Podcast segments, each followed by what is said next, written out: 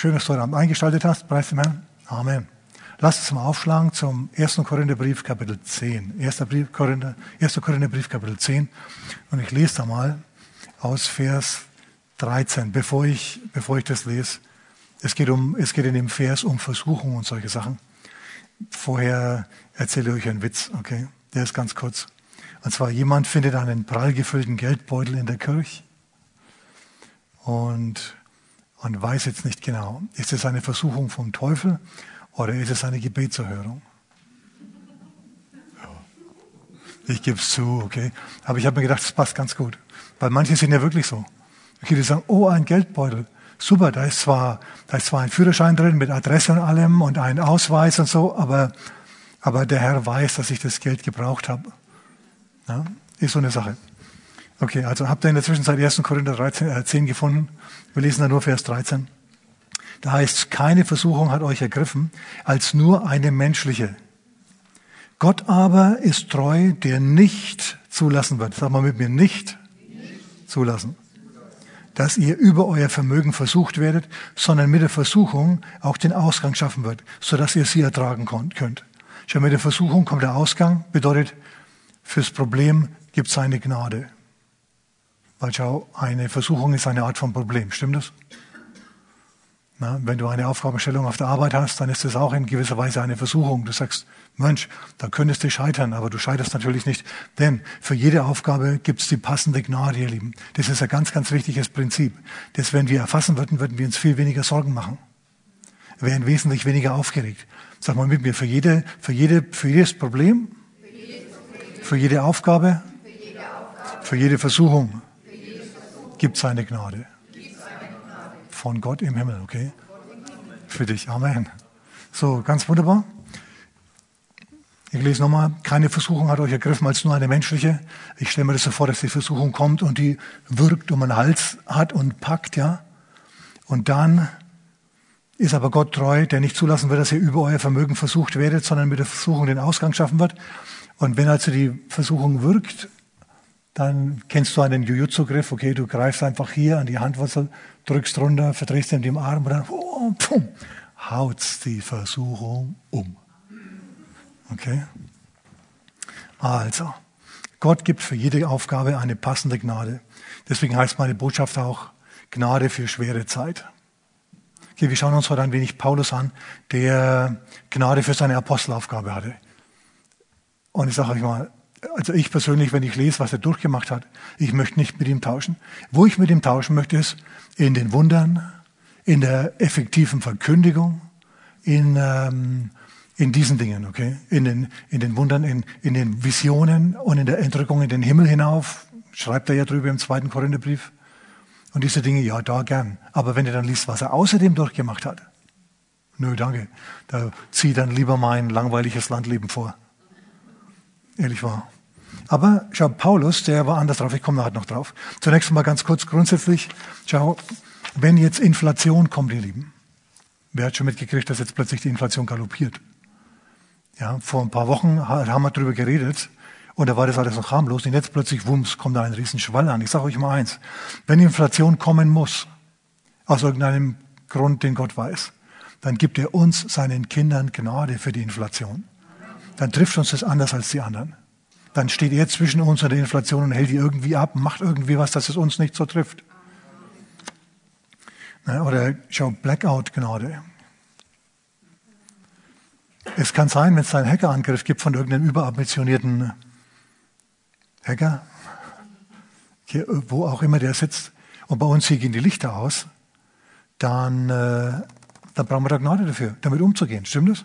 Weil ich garantiere euch mal eins, alle möglichen Leute, die äußerlich jetzt noch stabil und kernig aussehen, denen stehen die Haare zu Berge und die verlieren den Kopf. Und dann braucht es Menschen, die den, die den kühlen Kopf bewahren. Und ich sage sag ich mal, wer das ist, das sind du und ich. Okay? Oder schau, Gott bewahre Kriegsgnade, dass wenn Krieg ist, dass dann die Leute erst recht den Kopf verlieren und dann brauchen sie erst recht welche, die den Kopf noch anhaben, die einen kühlen Kopf haben und das müssen dann du und ich sein, weil wir da anders verankert sind. Wir haben eine Beziehung zu Gott, wir haben einen Anker in den Himmel. Und schau, dann brauchen wir Gnade für diese schwierigen Situationen. Dann brauchen wir Information von Gott, dann brauchen wir Hilfe von Gott und die muss dann fließen. Und da brauchen wir dann Leute, die das erstens wissen, zweitens, die das glauben muss und drittens, die da drin leben. Okay, und deswegen sind wir hier und deswegen sprechen wir über diese Sachen. Dass wir Gnade bekommen für schwere Zeit. Erst einmal musst du wissen, dass es das wirklich gibt. Nochmal, jetzt hatte ich keine Gnade ergriffen als nur eine menschliche. Und Gott wird nicht zulassen, dass du über, über die Maßen äh, in, an, äh, versucht wirst und an deiner Aufgabe zum Schluss scheitern musst. Nein, sondern Gott gibt dir Gnade für die Bewältigung deiner Aufgabe. Sag mal mit mir, Gott gibt mir Gnade für die Bewältigung meiner Aufgaben. Oh Mann, ich sag's euch. Ganz kurz ein paar Beispiele. David. Wir kennen David. David war ein Bub. Zu dem kam der Prophet Samuel, hat ihm Salböl auf den Kopf gegossen, hat gesagt, du bist der nächste König. Und von Stund an heißt, kam der Heilige Geist auf ihn. Nicht einfach so zwecks der Gaudi, dass er immer mal ein bisschen was was sich kitzelt oder so oder gute Gefühle gibt, dass er ein bisschen wackelt im Heiligen Geist oder so. Ist ja alles wunderbar und schön. Nein, wenn der Geist Gottes auf dich kommt, dann hat es meistens einen Grund, nämlich dass er dir Lösungen gibt für ein bestimmtes Problem. Und so hat ihn ab und zu der Geist Gottes dann getrieben, ja. Und ganz besonders kam der Geist Gottes auf ihn, als er Goliath gegenüberstand. Alle sind davon gelaufen, David ist auf den zugerannt. Alle haben gemeint, oh nein, oh nein, aber David, schau, der gesalbte König hat dann in seiner Königssalbung gelebt, obwohl er noch gar kein König war, und hat Goliath herausgefordert und hat Goliath besiegt. Königssalbung. Okay, das war ganz einfach die Gnade für diese Situation. Er wusste, er wird eines Tages König sein, da muss man Feinde besiegen können. Also konnte er das. Der hat da drin gelebt. Das hat er geglaubt, das hat er gewusst und da drin hat er gelebt. Da kam der Geist Gottes auf ihn und dann ich finde es ich so gut. Wie gesagt, wenn du keine Arbeit hast, dann fang irgendwo an zu arbeiten. Setz der Nebengedanke in Klammern. Denk an David. Der ging auf die Arbeit. Seine, seine Arbeit war Goliath besiegen. Ja, Lehrling, König zu werden. Er hat, er hat einen kleinen Stein genommen und hat mit dem kleinen Stein alles gemacht, was er konnte. Ja, er hat ihn auf den Goliath geworfen, obwohl er nichts anderes hatte. Und dieser kleine Stein hat Goliath in die Beine gezwungen, in die Knie gezwungen. Und dann ist David befördert worden. Vom Stein und der Schleuder zum Schwert, zu Goliaths Schwert. Dann hat er plötzlich ein Schwert in der Hand gehabt. Und dann hat er es kreisen lassen und hat gemeint, wer ist der Nächste? Ja, und hat auf jeden Fall dann den Goliath endgültig besiegt. So, fang an mit dem, was du hast. Mach was draus. Dann wirst du schon befördert, wenn die merken, du kannst es. Und zum Schluss bist du dann so ein richtiger Problemlöser. Okay, Klammer zu. Ein anderer, der eine Salbung hatte, auch eine Königssalbung, eine andere, es war Salomo. Salomo musste mit den Riesen nicht mehr kämpfen, weil sein Vater sich um die gekümmert hat. Er hat jetzt eine andere Königssalbung. Seine Sache ist die Rechtsprechung. Jetzt kommt, äh, jetzt kommen zwei Frauen für, vor den jungen König, der damals vielleicht 19 oder 20 Jahre alt ist. Und sie sagen, Majestät, Richter, wir haben einen Fall. Ja, was ist es denn? Ja, wir haben also, wir sind zwei Frauen, wir haben zwei Kinder und wir wohnen im selben Haus. Und, und, und, und wir schlafen quasi im selben Bett. Und dann hat diese Frau hier, meine Nachbarin, im Schlaf ihr Kind, ihr Baby erstickt. Und sie ist aufgestanden und hat mir meins, mein Lebendiges weggenommen und hat mir ihr Todes an die Seite gegeben. Sie hat gedacht, Babys schauen alle gleich aus, die merken das nicht. Aber jede Mutter kennt ihr Baby. Ja, und jetzt, jetzt will ich, dass sie mir mein Kind wieder zurückgibt. Und die andere Frau sagt, nein, das ist meins. Und die andere sagt, nein, das ist meins. Und so geht es hin und her. Was magst du da? Und die Königssalbung für diese vertrackte, schwierige Situation wird freigesetzt in Salomo. Der wusste, ich bin der Mann Gottes für diese Stunde. Ich habe eine Gnade für diese Aufgabe. Er sagt, bring mir ein Schwert. Also wenn der König sagt, bring mir ein Schwert, dann ist es ungemütlich. Dann schaue ich, dass ich Land gewinne. Ja? Aber es geht dann natürlich nicht, weil sie sind im Gerichtssaal. Dann hat also einer ein Schwert, der Gerichtsdiener hat ein Schwert und sagt, nimm das lebendige Kind. Der nimmt das lebendige Kind bei einem Bein, das hängt dann so, wie ihr wisst schon runter. Und dann sagt er, teils in zwei und gibt jeder eine Hälfte, Hälfte. Und die eine Frau sagt, ja genau. Und die andere sagt, nein, bloß nicht. Und dann sagt Salomo, stopp. Tu dem Kind nichts. Diejenige, die will, dass das Kind lebt, die ist die Mutter. Gib ihm das Kind. Gib ihr, gib ihr das Kind. Und alle sagen, oh, was für ein weiser König. Schau, der hatte Gnade für diese schwierige Situation. Und du kriegst von Gott Gnade für deine schwierige Situation. Niemand sagt, dass dein Leben leicht ist. Kein Mensch behauptet, dass, du, dass dein Leben ein Zuckerschlecken ist. Aber eines steht fest, du hast Gnade Gottes für dieses dein Leben. Er lässt dich nicht einfach so hängen. Es gibt Gnade für alles Mögliche. Schau im 2. Mose Kapitel 31, da sehen wir, äh, da ist die Rede von zwei Handwerkern, Bezalel und Oholiab. Und Gott sagt, ich habe die gesalbt mit dem Heiligen Geist und die Fähigkeit gegeben in allerlei Kunsthandwerk. Handwerker haben den Heiligen Geist. Wer hat sowas schon mal gehört? Ja? Fähigkeiten, Fähigkeiten Gottes. Gnade für die Aufgabe. Die haben ein Stück Holz gesehen und haben sich gedacht, was mache ich aus dir? Haben überlegt und dann haben sie angefangen zu schnitzen, zu machen und zu tun und dann war ein Kunstwerk fertig. Gnade für die Aufgabe. Es gibt übrigens sogar Gnade fürs Ledigsein und es gibt Gnade für Verheiratetsein, sagt Paulus. 1. 1. Korinther Kapitel 7, in Vers, äh, Vers 7, Vers 6, 7 und 8 und so weiter, da sagt er, ich wünsche mir, dass alle so, so cool drauf wären wie ich. Ich bin unverheiratet und komme mit diesem Unverheiratetsein prima zurecht. Kein Problem. Ich wünsche mir, ihr könnt alle so sein wie ich, sagt er. So zufrieden, ich ruhe in mir, wenn nicht gedrückt von irgendwelchen Trieben hier, bin, bin, bin völlig hier, ähm, habe mich selber vollkommen unter Kontrolle in diesen, in diesen Dingen. Ja, und er, er sagt, aber wie gesagt, ich hätte gern, dass es bei euch auch so ist, aber jeder hat seine eigene Gnadengabe vom Herrn. Der eine so, der andere so. Der eine hat die Gabe, verheiratet zu sein und diejenigen, die nicht verheiratet sind, die kriegen von Gott die Gnade und die Salbung, nicht verheiratet zu sein und mit diesen Problemen zurechtzukommen. Denn pass mal auf, wenn du denkst, du heiratest und plötzlich sind deine Probleme alle weg. Nee, du tauschst sie nur ein gegen einen Satz anderer Probleme. Okay, ich sage jetzt nicht, dass der eine Zustand besser ist als der andere. Aber pass auf. Paulus konnte offensichtlich sagen, ich lebe in der Gnade des Ledigseins. Ich mache Werbung, ich kann Werbung machen. So sehr, ich kann Werbung machen für meinen Zustand. Und es gibt natürlich Verheiratete, die sagen, oh, ich kann nur, ich kann nur Werbung machen für den Zustand der heiligen Ehe, ja, weil das ist so super. Der lebt dann in seiner Salbung, in seiner Gnade. So, das gibt's also. Wenn du empfindest, du könntest dann ein bisschen mehr Gnade brauchen, dann bitt Gott drum und dank ihm dafür, denn sie fließt dir zu vom Herrn. Okay? Sag, danke Herr für die Gnade, die du mir zufließen lässt für, für meine Ehe, dass meine Frau eine bessere Ehepartnerin ist. Nein, Quatsch, dass, dass, dass ich, das war, das war jetzt verkehrt rum, dass ich ein besserer Ehepartner werde. Danke, Herr, dass du, dass du hier hilfst, dass du hier was machst, preis dem Herrn. Garantiert nicht, dass alle Ehen immer gelingen, okay? Hör mir auf, hey. Hör mir auf. Alle, die schon ein paar Jahre verheiratet sind, die wissen. Na, es ist Gottes Gnade.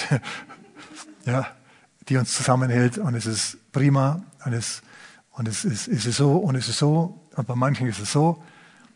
Aber wenn du mal drauf kommst, hey, es gibt eine Gnade für diesen Zustand, dann kommst du gut damit zurecht, dann ist es richtig gut. Dann ist es richtig gut, sag mal jemand Amen. Mal sag mal besser Amen, wenn du verheiratet bist, ja. Amen. Okay, gut, wo war ich? Ich war bei Paulus. Genau. Ähm, jo, also bitt Gott nicht um diese Gnade, sondern bedank dich dafür, bedank dich dafür bei ihm, bedank dich, dass du sie schon hast. Gnade für die Aufgaben, die du hast für die berufliche Situation. Schau, es gibt verschiedene Gnade zu verschiedenen Zeiten. Wenn du Schüler bist, gibt der Herr dir Gnade zu lernen. Wenn du Student bist, gibt er dir Gnade zu studieren. Wenn du Lehrling bist, gibt er dir Gnade.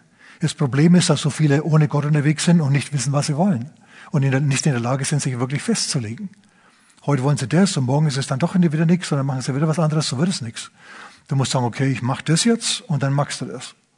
Und wenn du sagst, das ist jetzt vielleicht doch nicht so ganz, wie ich mir das vorgestellt habe, dann machst du es trotzdem fertig. Du bist quasi mit dem Stein unterwegs und schleuderst auf den Goliath, ja? Deines Mangels, seines Lebens und so. Und irgendwann macht der Herr das dann schon so, dass er dich in die richtige Position bringt und obwohl du vielleicht es falsche in Anführungszeichen gelernt hast, bist du hinterher dann trotzdem am richtigen Ort Amen. und machst das Richtige. Das ist dann das Problem vom Herrn. Er möchte nur, dass du aktiv bist. Okay? Weil es ist viel leichter, ein rollendes Auto zu lenken, als ein stehendes. Stimmt das? Man kommt da besser voran. Amen. Okay. Jetzt, äh, wir haben eine Uhr gedreht. Jetzt lasst mich was über Paulus sagen, ihr Lieben. Paulus. Schau, Paulus ist ein berufener Apostel gewesen und er hat Apostelgnade gehabt. Apostelgnade. Jetzt passt mal auf, was dieser Mann sagt. Er sagt, ich lese euch ein paar Schriftstellen vor. Er sagt hier, wir gehen zum zweiten Korintherbrief. Und er fängt schon gut an. Also es steht außer Frage, dass der Herr Paulus erschienen ist und ihm gesagt hat, du ziehst in alle Welt und du bist der Apostel in den Nationen, du predigst das Evangelium. Na, ich will dich lossenden. Er wurde ausgesandt vom Heiligen Geist. Können wir alles nachlesen, Apostelgeschichte. Kapitel 13 und so. Und niemand sagt, dass es leicht ist, okay? Und Paulus selber auch nicht. Er sagt, schaut euch das mal an, mit welchen Problemen er zu tun hatte. 1. Korinther Kapitel, 2. Korinther Kapitel 1, Vers 12. Nö. Ich bin hier im 2. Korinther, genau. Vers 8, Entschuldigung, Vers 8. 2. Korinther Kapitel 1, 8. Denn wir wollen euch nicht in Unkenntnis lassen, Brüder, um über unsere Bedrängnis, die uns in Asien, dieses Kleinasien, die heutige Türkei, widerfahren ist, dass wir übermäßig beschwert wurden, über Vermögen, so dass wir sogar am Leben verzweifelten. Also wer ist schon mal übermäßig beschwert worden und am Leben verzweifelt? Ja, nicht jetzt aus, aufgrund von nervlichen Sachen, sondern aufgrund echter Umstände. Boah. Wir hatten in uns selbst schon das Urteil des Todes erhalten. In anderen Worten, da sind entweder wilde Tiere oder Räuber oder sonst was auf sie losgegangen und es gab keine Rettung mehr. Es gab keinerlei Rettung mehr. Wir aber selbst hatten schon das Urteil des Todes in uns erhalten, damit wir nicht auf uns selbst vertrauten, sondern auf Gott, der die Toten auferweckt. Und er hat uns aus so großer Todesgefahr errettet und wird uns erretten. Auf ihn hoffen wir, dass er uns auch ferner erretten werde. Schau, Paulus kam nur deswegen in diese Probleme hinein, weil er ein Apostel war und weil das einfach die Arbeit mit sich brachte. So wie ein Schornsteinfeger bzw. ein Dachdecker, der krabbelt auf dem Dach herum. Okay? Wer hat schon mal die Bilder gesehen, als sie die, die, die Wolkenkratzer in New York gebaut haben? Da laufen die, da laufen die auf den, auf den nackten Stahlträgern rum. Ja, und da geht's links und rechts in die Abgründe hinab und da laufen die und machen die ihre Arbeit. Die denken nicht nach darüber, dass es hier links und rechts steil runtergeht. Sondern die arbeiten ganz einfach, stehen auf den Dingern drauf, lassen sich rum, rumfahren mit dem Kran, ja, die neuen Stellen. Da brauchst du Nerven, da braucht man Gnade dafür. Amen. Also wenn ich die so sehe, da gibt's die berühmten Bilder, da sitzen die auf so Stahlbalken, ja, nebeneinander und machen Brotzeit. Einer neben dem anderen wie die Vögel. Ich denke mal, hey Leute, ihr seid keine Vögel. Wie steht denn ihr da wieder auf? Wie kommt ihr da wieder runter? Ich habe diese Gnade nicht, ja, definitiv nicht. Ja, ich bin, je älter das du wirst, desto feiger wirst du in diesen Dingen. Ja, ich muss mich jetzt nicht mehr vor Hochhaus stellen, ohne, ohne Geländer und da runterschauen, okay? Aus dem Alter bin ich raus. Ne? Junge, Junge. So, Gnade. Das hat er gemacht. Er hat gesagt, am Leben verzweifelt und der Herr hat uns errettet. Und wer wird uns auch weiterhin retten? Was, aus was hat er uns denn gerettet? Ich zeige euch mal, was, er, was Paulus da so alles durchgemacht hat. Das hat er nämlich aufgeschrieben für uns. Schaut euch das mal an. In Vers 23, 2. Korinther 11, 23. Da spricht er davon, ich kann es nur zitieren, also nur einen Abriss geben. Ich bin äh, in, in Mühen gewesen, in Gefängnissen, in Schlägen übermäßig, in Todesgefahren oft. Von den Juden habe ich fünfmal 40 Schläge, weniger einen bekommen. Dreimal bin ich mit Ruten geschlagen, einmal gesteinigt. Dreimal habe ich Schiffbruch erlitten. Einen Tag und eine Nacht habe ich in Seenot zugebracht. Überleg dir das mal. Du schipperst einen Tag und eine Nacht in der Seenot herum, hängst an einem Balken dran oder im Rettungsring, wie auch immer, und hast keine Ahnung, wie es jetzt genau weitergeht. Mein Erlöser lebt. Ich garantiere euch, genau solche Sachen hat Paulus gesungen in diesen Zuständen. Ein einziges, glaube ich wirklich, bin ich davon überzeugt. Er hat gewusst, ja gut, ich habe mich nicht berufen, ich habe mich nicht ausgesandt, das hat Gott gemacht, jetzt muss er mich am Leben halten und das hat er gemacht. So, stell dir vor, du bist beim dritten Schiffbruch und das dritte Schiff geht unter und, und der Kapitän steht da und geht mit dem Schiff unter und, und du schwimmst los, ja, hängst dich vielleicht an irgendwelchen Trümmern fest. Was ist das für ein Leben, sag mal? Was ist das für ein Leben? Wer hat gern, wer wird gern gesteinigt? Wer wird gern verprügelt? Und das auch noch oft, ja, dauernd zu. Und äh, in Gefahren aus dem Meer, in Gefahren von Flüssen, in Gefahren von falschen Brüdern. Es gibt ja so falsche Christen, ja. In Mühen und Beschwerden, in Wachen, in Hunger und Durst, in Fasten und Kälte und Blöße und außerdem die Sorge der Gemeinden. Wir haben jetzt bis jetzt nur die natürlichen Probleme angesprochen. Es gibt ja auch noch die geistlichen, die Sorge um die Gemeinden. Also ich sag mal, der hat ziemlich, ziemlich was durchmachen müssen. Wer wird gern mit ihm tauschen? Kein, kein nüchterner Mensch, ja. Aber wir müssen bedenken, Paulus hatte das drauf, mit diesen Situationen zurechtzukommen. Der konnte das, der war ungebrochen. Ich zeige es euch gleich noch. Im zweiten Korintherbrief, Kapitel 2, finden wir da eine wunderbare, wunderbare Stelle. Und zwar, Gott aber sei Dank, der uns alle Zeit, sag mal alle Zeit, sagen wir nochmal alle Zeit, der uns alle Zeit im Triumphzug umherführt in Christus und den Geruch seiner Erkenntnis an jedem Ort durch uns offenbart. Ein, der bezieht sich auf einen römischen Triumphzug. Ein siegreicher General macht einen Triumphzug durch die Stadt Rom. Unser siegreicher General ist Jesus. Und wir sind die siegreichen Truppen, die hinter ihm herlaufen. Ja, und alles, was wir quasi machen, ist hinter ihm hergehen. Und äh, Leute stehen links und rechts, die Bevölkerung Roms steht links und rechts der Straße und die klatschen und die jubeln und machen und tun. Und was wir machen ist, wir laufen rum und grüßen freundlich und ansonsten gehen wir einfach nur unserem General hinterher. Wir ziehen im Triumphzug umher. Und, und, und die, die, die, die schönen Mädchen der, Frau, der, der Stadt, die werf, bewerfen uns mit Blumen, ja. Und, äh, und andere, die, also der, der Priester und so, der schwenkt ein Weihrauchfass dass also ein, der Geruch des Sieges verbreitet wird hier und so geht es da ab. Und Paulus sagt, Gott führt uns alle Zeit im Triumphzug umher. Ein Triumphzug wurde nur dann abgehalten, wenn das Reich vergrößert wurde. Das heißt, Paulus hat ständig das Reich Gottes vergrößert und Gott hat es gefeiert und er hat sich so als jemand betrachtet, der im Triumphzug umherzieht. Nicht als jemand, der in Schlägen ist, der, der oft geschlagen wird, der dreimal in Seenot war, der Sorgen von Gemeinden hat, der schauen muss, wo er was zu essen herkriegt und wo er eine Herberge herbekommt. Alle diese Dinge, so hat er sich nicht gesehen. Vielmehr lag sein Augenmerk darauf, dass Gott uns alle Zeit, sag mal nur alle Zeit, alle Zeit im Triumphzug umherführt. Alle Zeit im Triumphzug umherführt, finde ich gut. Okay, und jetzt kam eine Situation, ihr Lieben, in seinem Leben. Da hat er sich, da hat er, da hat er, da hat er Vorahnungen gehabt. Vorahnungen. 2. Korintherbrief, Kapitel 20. Während ihr zum Kapitel 20 aufschlagt, lese ich euch noch einen Vers aus dem zweiten Korinther vor, okay? Ein Bonusvers. Drei Bonusverse. Wir ermatten nicht, sagt Paulus im zweiten Korinther, Kapitel 4, Vers 16. Wir ermatten nicht, sondern wenn auch unser äußerer Mensch aufgerieben wird, so wird doch der innere Tag für Tag erneuert. Denn das schnell vorübergehende Leichte unserer Bedrängnis bewirkt ein über die Maßen überreiches, ewiges Gewicht von Herrlichkeit. Also die, die vorübergehende Leichte der Bedrängnis. Wenn du gesteinigt wirst, wenn du geschlagen wirst, wenn du mit Ruden gehauen wirst, wenn du hungerst, wenn du Durst hast, wenn du in Seenot bist. Das nennt Paulus die vorübergehende Leichte unserer Bedrängnis.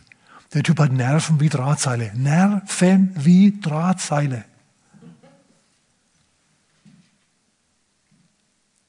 da wir, da, da wir nicht das Sichtbare anschauen, sondern das Unsichtbare.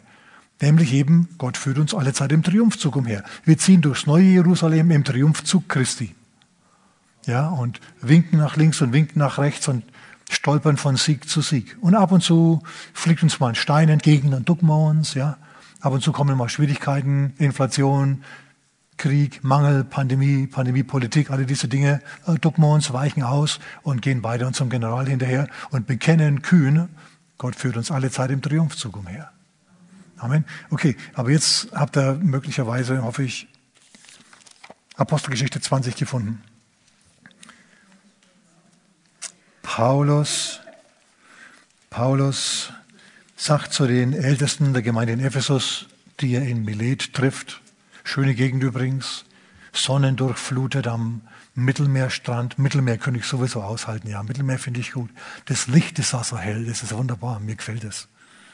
Okay, gut. Aber natürlich ist es ist dunkle, graue Franken auch schön. Ja? Wenn man eine Gnade dafür hat. Ich wünsche mir, ich hätte eine Mittelmeergnade. Okay. Er sagt also, jetzt passt mal auf, äh, lass mich schnell nachschauen, in Vers 23, genau. Da sagt er, Vers 22, siehe, gebunden im Geist gehe ich nach Jerusalem. Und ich weiß nicht, was mir dort begegnen wird, außer dass der Heilige Geist mir von Stadt zu Stadt bezeugt und sagt, dass Fesseln und Bedrängnisse auf mich warten. Paulus, warum gehst du denn nur nach Jerusalem, wenn dort Fesseln und Bedrängnisse auf dich warten? Er ist gebunden im Geist. Irgendwas zieht ihn dahin und er kann diesem Sog nicht widerstehen. Es kommt mir ein bisschen so vor wie jemand, der ganz klar keinen Frieden hat, eine bestimmte Person zu heiraten und es trotzdem macht.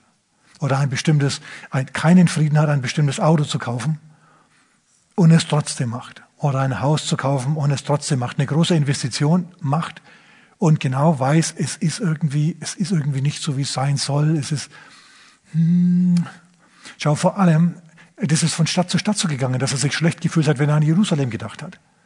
Er hat sich in Kapitel 19 vorgenommen, im Geist vorgenommen, ich ziehe jetzt Mazedonien und Achaia, das heißt Griechenland, und dann, dann fahre ich nach Jerusalem und dann muss ich auch Rom sehen. So, er hat einen Plan gemacht mit dem Heiligen Geist zusammen. Er sollte nach Jerusalem, ja, und er sollte dann auch nach Rom. Aber nur weil du dir vornimmst, nach Jerusalem zu gehen, heißt nicht, dass du unbedingt zu einem bestimmten Zeitpunkt in Jerusalem sein musst. Bleib weg von der Stadt, solange der Heilige Geist dir sagt, bleib weg. Aber Paulus sagt, nein, das habe ich mir so vorgenommen, das ziehe ich jetzt durch. Jetzt schau den Kapitel 21. Na, da kommt er in Tyrus an. Und in Tyrus, da sagen sie, da sagen sie dem Paulus, in Vers 4, die Jünger, die sagen ihm dort, dem Paulus durch den Geist, sagen wir mit mir durch den Geist, das unterstreichen wir mal, durch den Geist, die sprechen durch den Geist, er möge nicht nach Jerusalem hinaufgehen. Also wenn die Jünger durch den Geist ihm sagen, er möge nicht hingehen, dann heißt es, Paulus, du musst da jetzt nicht hin, geh später hin. Aber Paulus sagt, nein, was macht ihr, ja, dass ihr mir, dass ihr mir das Herz bricht? Ich muss dahin, ich will dahin, und das macht er dann auch. Schau, und jetzt kommt er nach Jerusalem. Und jetzt, da müssen wir jetzt noch durch. Er, er kommt nach Jerusalem und äh, kommt in Kapitel 21, Vers 15 dort an. Und Paulus ist ja prominent, okay? Aber er ist jetzt zur falschen Zeit am falschen Ort. Oder sagen Sie was anderes. Er ist am richtigen Ort, aber zur falschen Zeit.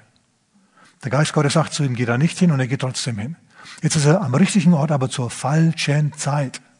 In anderen Worten, ich, ich will das irgendwie gar nicht richtig sagen, aber, aber mir kommt es ein bisschen so vor, als ob Paulus das hier möglicherweise verbockt hat, dass er eben dorthin ging. Und wir sehen das anhand von dem, was jetzt passiert. Schon normalerweise, wenn ein berühmter Prediger ankommt, ein weltberühmter, so wie Paulus, dann, äh, dann lädt man den ein und freut sich, dass er da ist. Das war jetzt aber anders. Sie haben ihn nicht prominent untergebracht bei, bei Pastor Jakobus oder beim Petrus, die auch in der Stadt waren, sondern bei einem gewissen Nason, einem Jünger, einem alten Jünger, einem gewissen Nason. In anderen Worten, den hat man gar nicht so genau gekannt. So, Paulus kommt also, aber, aber niemand wartet auf ihn. Keiner klatscht und sagt, wow. Also es heißt schon, die Brüder haben ihn freudig begrüßt. Aber das waren so die Brüder, das waren die Gemeinde die Gemeindeleiter, die Ältesten und so, die haben sich eher gedacht, oi, oi, oi, der Paulus ist hier. Das siehst du am nächsten Vers, ja, Vers 16, 17 und so weiter. Die kommen jetzt an, also Paulus, und die, der nächtigt bei dem gewissen Nason, nicht prominent, er wird nicht prominent untergebracht. Und er trifft sich dann, er geht in die Gemeinde, er geht und, und trifft sich mit den Ältesten. Es ist nicht so, dass die ihn einladen. Sie sagen auch nicht, Paulus, schön, dass du da bist. Hast du Zeit? Mach ein Seminar für uns. Mach ein Lehrseminar für uns. Wir wollen hören, was Gott dir gezeigt hat. So ist es nicht. So, so ist es überhaupt nicht. Pass auf, was da passiert. So, er kommt also und er sitzt mit den Ältesten zusammen und er erzählt, was alles Gott durch ihn getan hat. Und sie sagen, sie priesen Gott heißt es, sie verherrlichten den Herrn. Sie sagen, prima, und dann kommt schon. Aber Prima, Paulus. Wunder, Massen bekehrt, spitze. Aber wir haben gehört, dass du da draußen in der weiten Welt predigst, dass Mose und das Gesetz von Mose jetzt verzichtbar sind. Du lehrst die Leute den Abfall von Mose. Und ich kann mir vorstellen, dass die dann alle mit sehr, sehr ernsten Gesichtern da saßen. Paulus hat nicht geantwortet. Zumindest ist es nicht überliefert. Und sie sagen, ähm, natürlich weiß es die ganze Stadt, weil es gibt hier viele, viele Jünger und die sind alle, alle, alle, alle wirkliche, echte Fans von Mose und halten also das Gesetz von Mose ganz eifrig. Und jetzt kommst du an, einer, der gegen das Gesetz spricht. Was machen wir jetzt mit dir? In anderen Worten, Paulus, du hast echt ein Problem. Pass auf, wir geben dir einen guten Rat, dass du wieder Land siehst hier in Jerusalem, weil die mögen dich alle nicht besonders. Mach so, geh in den Tempel und reinige dich dort und dann drücken sie ihm auch noch eine Rechnung auf den, auf, auf, aufs Auge. Sie sagen, da sind jetzt vier Männer, die haben sich geheiligt, die haben sich die Haare wachsen lassen als Naziräer und jetzt ist die Tage ihrer Reinigung, die lassen sich jetzt also die Haare schneiden und übernimm du die Kosten für sie. Dann sehen sie die Leute im Tempel und in der Stadt, dass du mit heiligen Handlungen im jüdischen Sinn zu tun hast und die, die vollbringst. Dann wissen sie, dass an dem Gerede über dich nichts dran ist, sondern dass du auch ein Fan des Gesetzes bist. Übrigens sagt dann Jakobus weiter, das mit den, mit den Heiden, was die machen, das ist nicht so wichtig, denn die haben ja gesagt, was sie machen sollen, sollen, sollen kein Götzenopfer essen und sich von der Unzucht enthalten und solche Dinge, fertig. So, das ist ein innerjüdisches Problem gewesen. Und Paulus, der sagt jetzt nicht, Brüder, das Gesetz hat sich überlebt. Wir sind im neuen Bund, nicht im alten. Macht er alles nicht, sondern er sagt, okay, gut. Und er, er macht es. Er passt sich den Juden an und er lebt wieder jüdisch in Jerusalem. Er geht wieder durch jüdische Reinigungssitten durch, macht diese ganzen Sachen, lässt sich auch die Haare schneiden, trägt die Rechnung für die. Also bis jetzt haben sie ihn nicht eingeladen zu lehren, was Gott ihm geoffenbart hat, sondern sie belehren den Apostel. Das ist schon mal ein Problem für sich. Und dann machen sie auch noch, dass er das alte testamentliche Gesetz wiederhält. Und dann geben sie ihm auch kein Opfer, sondern sie drücken ihm eine Rechnung aufs Auge. Also ihr merkt, es passt irgendwie alles, das ist alles nicht so richtig harmonisch. Na? Und schau, er passt sich also an. Und es ist ja grundsätzlich nicht schlecht, wenn du, wenn du ein, wenn du jemand sein willst, der mit dem man zurechtkommt. Okay? Den Juden ein Jude, den Griechen ein Grieche, alles klar. So nicht keinen Anstoß erregen und nicht so patzig sein, ich bin Christ, ihr seid alle Sünder und so.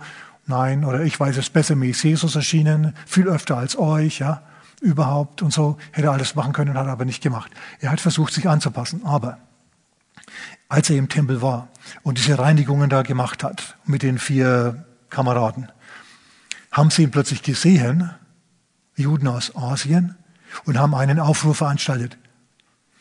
Paulus ist da, der, der überall Mose niederreißt und gegen das Gesetz predigt, der ist im Tempel. Und sie fangen an, machen einen riesen Aufruhr. Schau, obwohl Paulus sich angepasst hat, haben sie ihn trotzdem angegriffen. Deswegen seid ihr im Klaren darüber, dass, dass es, es gibt Leute, die können dich nicht leiden, einfach weil du du bist und weil der Name Christi über dich genannt ist, weil du Christ bist. Und da kannst du dich noch so anpassen, du kannst noch so im Zeitgeist surfen, die mögen dich trotzdem nicht. So ungefähr so wie, wie Donald Trump, okay, mit dem haben alle möglichen Journalisten Riesenprobleme. Der kann machen, was er will, er kann nichts richtig machen. Okay? Egal, ob er, wenn das Bruttosozialprodukt noch so aufgejagt hat, hat niemand interessiert, der konnte nichts richtig machen. Und genauso kannst du ja auch gehen, dass du in bestimmten Gruppen und Kreisen und Zirkeln einfach nichts richtig machen kannst. Du kannst, dich, du kannst versuchen, der näher Freund zu sein und so. Hilft alles nichts. Da hilft nur eines. Da musst du dann Abstand gewinnen. Paulus, wer ist denn nur aus Jerusalem draußen geblieben? Denn jetzt passiert was. Jetzt äh, zerren sie ihn, packen sie ihn und zerren ihn aus, aus, aus dem Tempel raus. Kaum ist er aus dem Tempel raus, fangen sie an zu schreien, zu machen und zu toben und ihn zu hauen. Die wollen ihn lynchen. Das kriegen die Römer mit. Die fangen sofort an, also sofort kommt die Polizei, ja, die, die bahnt sich den Weg mit Knüppeln und so weiter durch die Menge, bis sie zu dem Paulus hinkommen und plötzlich machen sie einen Kreis um Paulus und Paulus liegt am Boden. Ja, Nasenbluten, geschwollenes Auge. Er sagt, oh, oh, uff. was jetzt? Jetzt hat er voll eine aufs Auge bekommen und hat nichts vollbracht. Er ist ja nach Jerusalem gekommen, um zu predigen. Aber sie haben ihn nicht eingeladen, im Gegenteil. Sie haben sich gedacht, Mensch, was will denn der hier? Hm, jetzt hat er einen geschwollenen Mund, ja, Zahn ist locker, blau, Auge ist blau und er hat ein Taschentuch vor der Nase. Und die Römer, die nehmen ihn und packen ihn, legen ihm Ketten an, zwei Ketten, an den Händen und an den Füßen. hey, hallo. Alles, was er wollte, ist im Tempel Gott anbieten. Und jetzt plötzlich klappert er mit Ketten. Und ähm, jetzt, die, die Juden schreien immer noch und toben und werfen Steine und alles Mögliche. Die Römer heben ihn hoch und tragen ihn durch die Menge bis vors Lager. Jetzt geht's fast durch die Garnisonstür durch. Und da sagt Paulus, Entschuldigung, Entschuldigung, Centurio. Ja? Äh, ist es mir erlaubt, mich zu äußern und zu sprechen, zur Volksmenge zu sprechen. Und der Centurio sagt, du bist also nicht dieser Ägypter und so, der da Rabatz gemacht hat. Nein, ich bin, ich bin aus Tarsus, ich bin Hebräer und ein Römer bin ich außerdem, sagt er später. Und ich sage, ja, also gut, du kannst was sagen. Und dann stellt sich Paulus hin, überleg dir mal, diese Nerven. Du wirst gerade verprügelt, du hast ein blaues Auge, Nasenbluten, verstehst du? Die Klamotten sind zerfetzt, du bist schmutzig. Und was macht Paulus? Er denkt sich, jetzt muss ich aus meiner katastrophalen Lage das Beste machen. Nerven wie Drahtseile. Was macht er? Er winkt mit der Hand. Psst, psst. Er winkt mit der Hand und er bringt sie zum Schweigen und es entsteht eine große Stille. Und dann fängt er an, in auf Hebräisch mit den Leuten zu reden. Und als sie dann Hebräisch reden, hören sie erst recht alle zu. Er denkt sich, Mensch, jetzt wo sie mich schon verprügelt haben, wo ich in Ketten bin, ähm, jetzt wollen sie mich gerade ins Lager tun, da muss ich noch schauen, dass ich irgendwie ganz, ganz schnell noch eine kleine Predigt unterbringe. Und er hat gefragt, dürfe ich? Und der Centurio hat gesagt, du darfst. Und dann hat er sich hingestellt und er hat eine Predigt gehalten. Der Mann hat eine Predigt gehalten. Also ich gesagt, hat vielleicht mal jemand Eis oder so, Sanka, Sanitäter? Der nicht, der nicht. Der steht da und sagt, Männer, Brüder, auch ich habe mal so geeifert für den Herrn wie ihr heute. Ich habe gesagt, ihr Lumpen oder irgendwie sowas. Und der, der schmeichelt denen auch noch, ja. Ne? Ihr Ahnungslosen.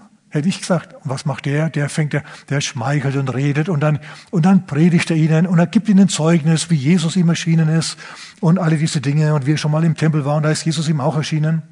Und hat ihm gesagt, geh aus Jerusalem weg, sie werden dein Zeugnis nicht annehmen. Das war vor Jahren und jetzt ist es wieder in Jerusalem. Sie nehmen jetzt sein Zeugnis immer noch nicht an.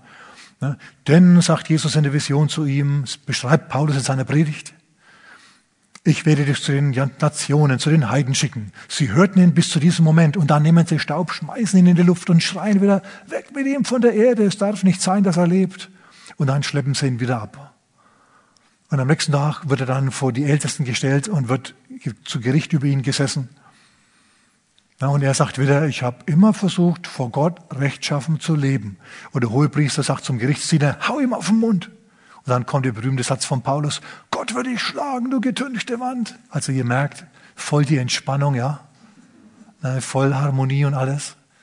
Also es ist ein bisschen ein Mangel an Gnade da im Moment. Und Paulus teilt dann die, die, die, die, die, die, die, die Gerichts, die, die, den Hohen Rat, weil die einen sind von der einen Partei, die anderen sind von der anderen Partei. Er zählt sich einfach zur Pharisäerpartei dazu, sagt, ich bin Pharisäer. Und jetzt sind sie plötzlich für ihn, ja. Und dann sind natürlich jetzt die Sadduzäer gegen ihn und jetzt streiten die miteinander. Und die Römer schauen zu und sagen, die zerreißen den Paulus jetzt gleich. Und dann nehmen sie ihn und bringen ihn in Sicherheit. Und dann liegt er nachts im Bett und denkt sich, unser Paulus, er denkt sich, Mann, hey, wäre ich nur, wäre ich nur woanders hingegangen. Wäre ich nur in Achaia geblieben oder in Mazedonien oder in Troas oder in Tyrus oder sonst wo, was mache ich hier? Und in jeder Nacht heißt stand der Herr bei ihm und sagt zu ihm, Paulus, so wie du in Jerusalem für mich Zeugnis abgelegt hast, so musst du auch in Rom Zeugnis geben. Gnade, Gnade. Schau, er hat, er hat einen Fehler gemacht. Er hat aber, also das behaupte ich jetzt einfach, okay, du musst mit mir theologisch da nicht übereinstimmen. Ich sage einfach, der hat einen Fehler gemacht, Paulus, als er nach Jerusalem ging zur Unzeit, zur falschen Zeit und dort auch nicht ankam dann. Aber er hat das Beste daraus gemacht. Er hat, hat gepredigt, wo er konnte. Man wollte ihn nicht hören. Und Jesus steht jetzt bei ihm und sagt, Paulus, ja, du hast jetzt hier irgendwie eine, einen Umweg gemacht. Aber ich sag dir, so wie du in Jerusalem gepredigt hast, so musst du auch in, Jerusalem, in Rom predigen. Und wir wissen, er wird dann nach Rom verfrachtet, wieder mit Schiffbruch und mit allem Möglichen und, und so weiter. Aber er hinterlässt eine breite Segensspur. Amen. Und schau, die Christen seiner Zeit, die haben sich gedacht, oh nein, Paulus, Paulus im Gefängnis, was hat er angestellt? Hat er was angestellt? Man weiß nicht genau. Nein, er hat nichts angestellt, Paulus ist gut, oh, weiß man's. Und so waren sie also verunsichert und sie haben sich gedacht, Mensch, Paulus ist im Gefängnis, das ist schlimm. Und wenn, wenn der verhaftet wird, dann kann es sein, dass es mich auch trifft. So hatten sie Angst. Aber das war unbegründet. Schau mal im Philipperbrief Kapitel 1, schau mal da Vers 6 an. Da heißt es nämlich,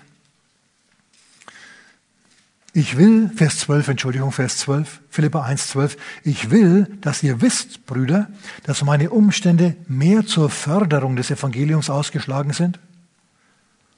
In anderen Worten, dass ich verhaftet worden bin, ist ziemlich gut. Weil im ganzen Prätorium, unter diesen ganzen Soldaten im Palast des Cäsars, da kennt jetzt jeder das Evangelium, weil ich es gepredigt habe und viele haben sich bekehrt. Meine, meine Haftumstände sind zu einem Segen geworden fürs Evangelium.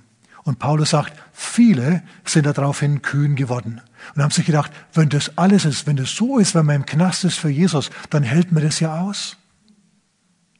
Dann hält man das ja aus.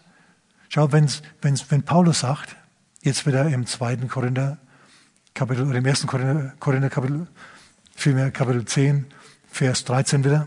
Keine Versuchung hat euch ergriffen als nur eine menschliche. Gott aber ist treu, der nicht zulassen wird, dass ihr über Vermögen versucht werdet, sondern mit der Versuchung auch aus den Ausgang schaffen wird. Mit dem Problem auch die, für das Problem auch die Gnade geben wird, sodass ihr sie ertragen könnt. Und so hat dann Paulus gelebt, und ich komme jetzt zum Schluss, bin jetzt schon fertig.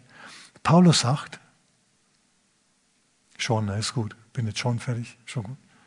Paulus, also die Apostelgeschichte endet damit, dass Paulus, dass über Paulus geschrieben steht, er hat in Jerusalem, er hat in Rom gewohnt, zwar mit dem Soldaten, an dem er da hingekettet war, aber frei und unbehelligt hat er dort zwei Jahre in seiner eigenen Mietswohnung gewohnt, konnte empfangen, wen er wollte, war ungehindert tätig für den Herrn.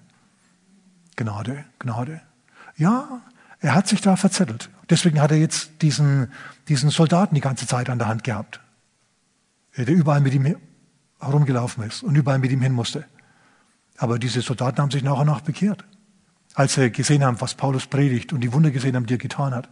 Und so war letztendlich es doch kein echt, kein so großes Problem.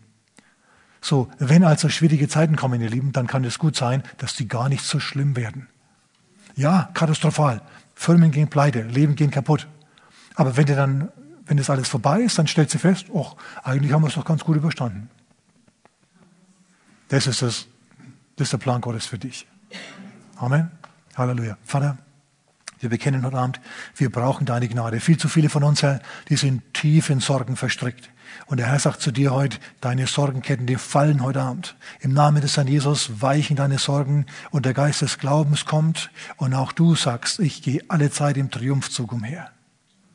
Blick auf zum Herrn, sag danke für die Gnade, Herr, für die Aufgaben in meinem Leben. Ich empfange diese Gnade jetzt. Und dann Lob und Preis Gott und sei zuversichtlich, denn er ist mit dir. Amen. Preis den Herrn.